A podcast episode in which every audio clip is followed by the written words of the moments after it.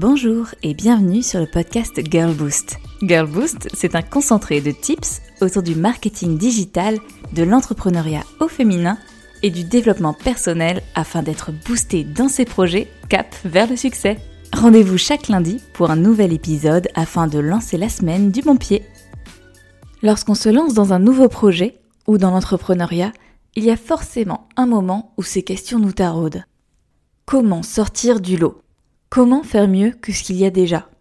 Comment faire différent? Comment s'intégrer dans un secteur avec autant de concurrence?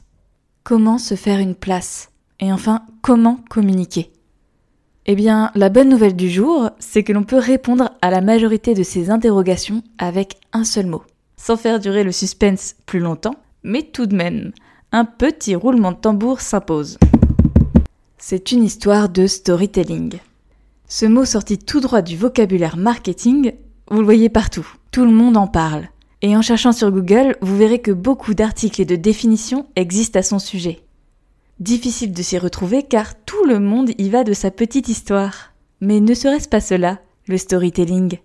C'est notre sujet de la semaine pour l'épisode 2 de Girl Boost, les trois ingrédients indispensables d'un bon storytelling. Côté définition, sortons le Larousse. Le storytelling est un terme anglais généralement traduit en français par la communication narrative.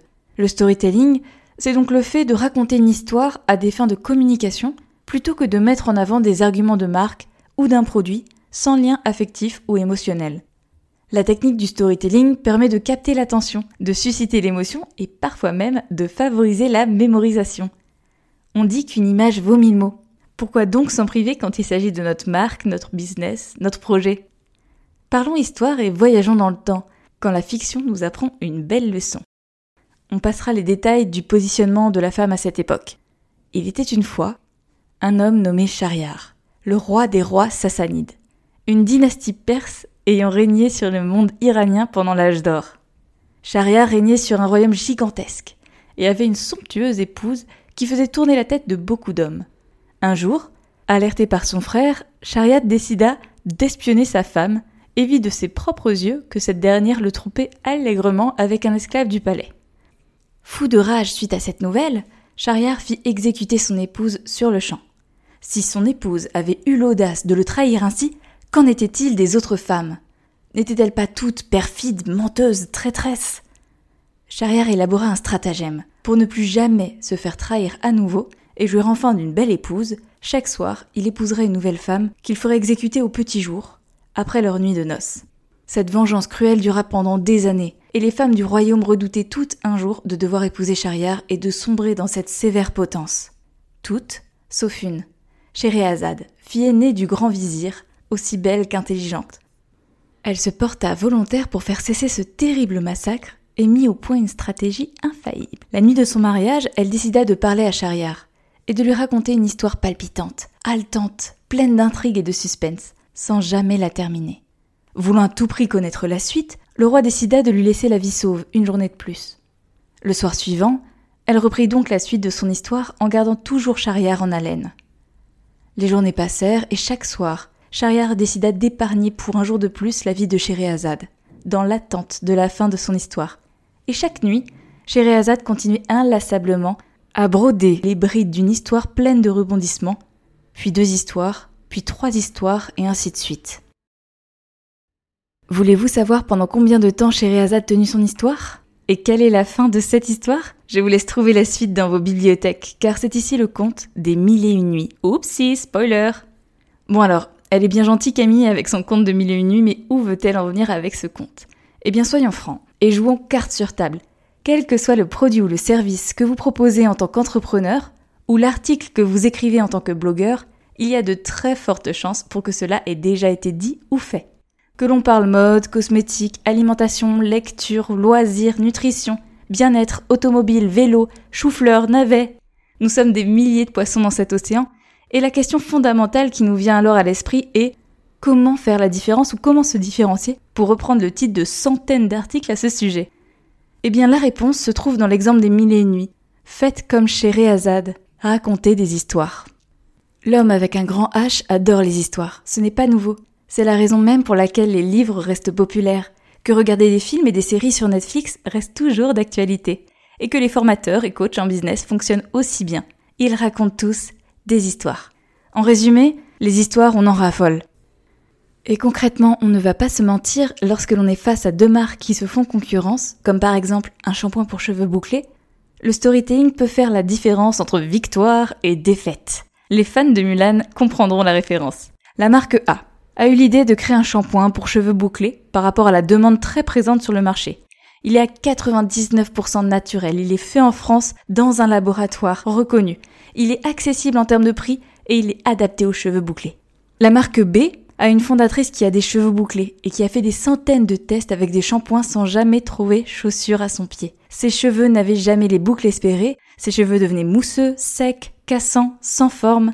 C'est la raison pour laquelle elle a créé la marque B, un shampoing 100% made in France, conçu par et pour les cheveux bouclés afin d'avoir de belles boucles galbées tout au long de la journée. Hashtag la belle boucle, hashtag team cheveux bouclés. Laquelle de ces marques vous fait tilt, vous parle le plus je parie, la majorité d'entre vous iront naturellement vers la marque B, qui fait appel à une histoire à laquelle nous pouvons tous nous apparenter. Enfin, les cheveux bouclés. Mais s'il y avait une marque C, que pourrait-elle faire pour aller encore plus loin? Marre de vos cheveux mousseux? Vous avez toujours eu du mal à assumer vos boucles avec le culte de la raideur du cheveu? Vous avez passé la moitié de votre vie à essayer de dompter vos cheveux à coups de lisseur, brushing, coiffeur? Et si la marque C était la solution à toutes vos questions capillaires? Car cette histoire, c'est exactement celle de Lisa, fondatrice de la marque C, qui a souhaité dire stop aux dictates capillaires et qui a, force de test et de persévérance, décidé de créer la formule parfaite pour des boucles à tomber. Vous n'êtes pas seul, la révolution des boucles a commencé. Join the move. Avez-vous vu la différence entre ces trois histoires? Histoire 1, argument de vente lié au produit. Histoire 2, histoire vécue, partage d'expérience. Histoire 3, histoire inclusive, communauté, partage. Pourquoi les histoires 2 et 3, donc les marques B et C, se démarquent-elles? Mis à part le fait que j'ai peut-être un tout petit peu plus longtemps parlé d'elles. Eh bien, on est sur de la narration, sur de l'appartenance, sur de l'émotion.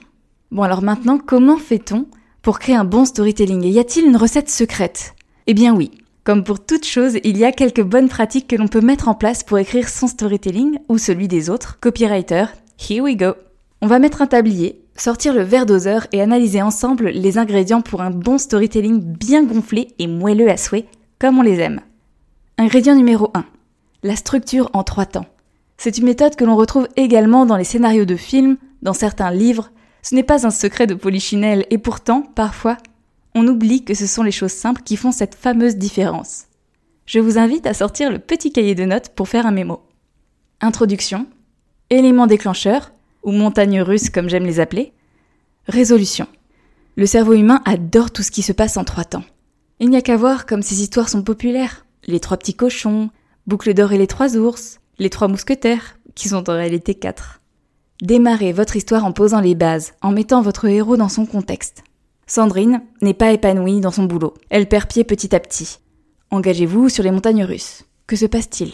Elle décide de partir faire un break en Asie du Sud-Est du jour au lendemain entamer la résolution, électrochoc. Elle se prend de passion pour ce continent et réalise qu'il y a d'autres métiers, d'autres façons de vivre dans un cadre qui lui semble idyllique. Comme Sandrine, peut-être en êtes-vous à ce déclencheur qui fera pencher la balance et envisager la vie d'une toute autre façon. Ingrédient numéro 2, l'authenticité. Si le storytelling est l'art de raconter des histoires, on se doit d'être toujours authentique.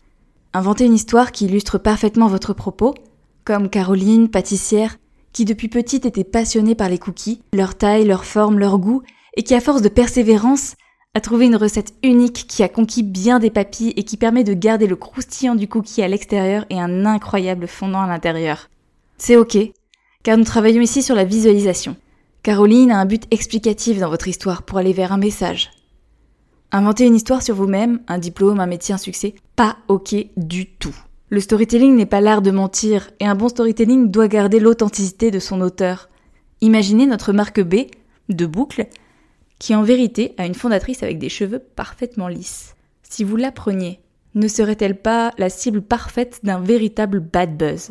L'authenticité permet de garder une ligne directive, car un bon storytelling à notre époque est bienveillant. Les consommateurs, auditeurs, lecteurs veulent de la transparence. On se doit donc de faire un bon dosage entre authenticité et bienveillance pour ne jamais abuser du pouvoir de la fiction. Ingrédient numéro 3. Il y a histoire et histoire. Il existe des tas d'histoires différentes. Et on va regarder quatre typologies utilisées dans le marketing aujourd'hui. Numéro 1. L'histoire personnelle. Attention, certaines personnes pensent que le storytelling consiste à raconter une histoire qui leur est arrivée. Et c'est tout. Faux Parce que savoir que j'ai adopté sept chats quand j'étais petite et qu'ils vivaient tous en harmonie, cela ne va pas vous intéresser pour le moins du monde. Numéro 2. L'histoire de votre sœur, de votre père, de votre arrière-grand-mère. Une histoire familiale, authentique, qui vous a touché indirectement. Eh bien oui, cela peut être un très beau déclencheur pour changer les choses. Numéro 3. L'histoire de votre auditeur, lecteur, acheteur. Si vous m'écoutez aujourd'hui, vous parlez de storytelling, c'est sûrement parce que vous avez envie d'en savoir plus sur l'art de manier les mots dans votre propre business. Peut-être n'aviez-vous jamais pensé à travailler votre storytelling, peut-être êtes-vous juste curieux, des rebelles intelligents comme dirait Olivier Roland, et que vous souhaitez continuer à apprendre, enrichir vos connaissances ou vous améliorer. Numéro 4. L'histoire inventée. Notre chère Caroline, pâtissière, avec tout de même le petit bémol de ne jamais se placer au centre, comme héros d'une histoire inventée. Comme dit juste avant, ne brisons pas l'ingrédient d'authenticité. Il faut donc prendre une autre personne comme protagoniste principale. Après tout, c'est ce que font les romanciers, ni plus ni moins. Il n'y a pas une typologie mieux qu'une autre, donc si vous deviez retenir l'essentiel, soyez authentique et bienveillant. Ne cherchez pas à être quelqu'un d'autre. Pensez à votre auditeur, utilisateur ou client en face de vous. L'émotion et la visualisation au travers d'une histoire permettent de faire passer un message. Alors, à votre tour de lancer la recette. Racontez-moi une histoire. Si vous avez aimé cet épisode, partagez-le un maximum autour de vous. L'union fait la force. À la semaine prochaine pour un nouvel épisode.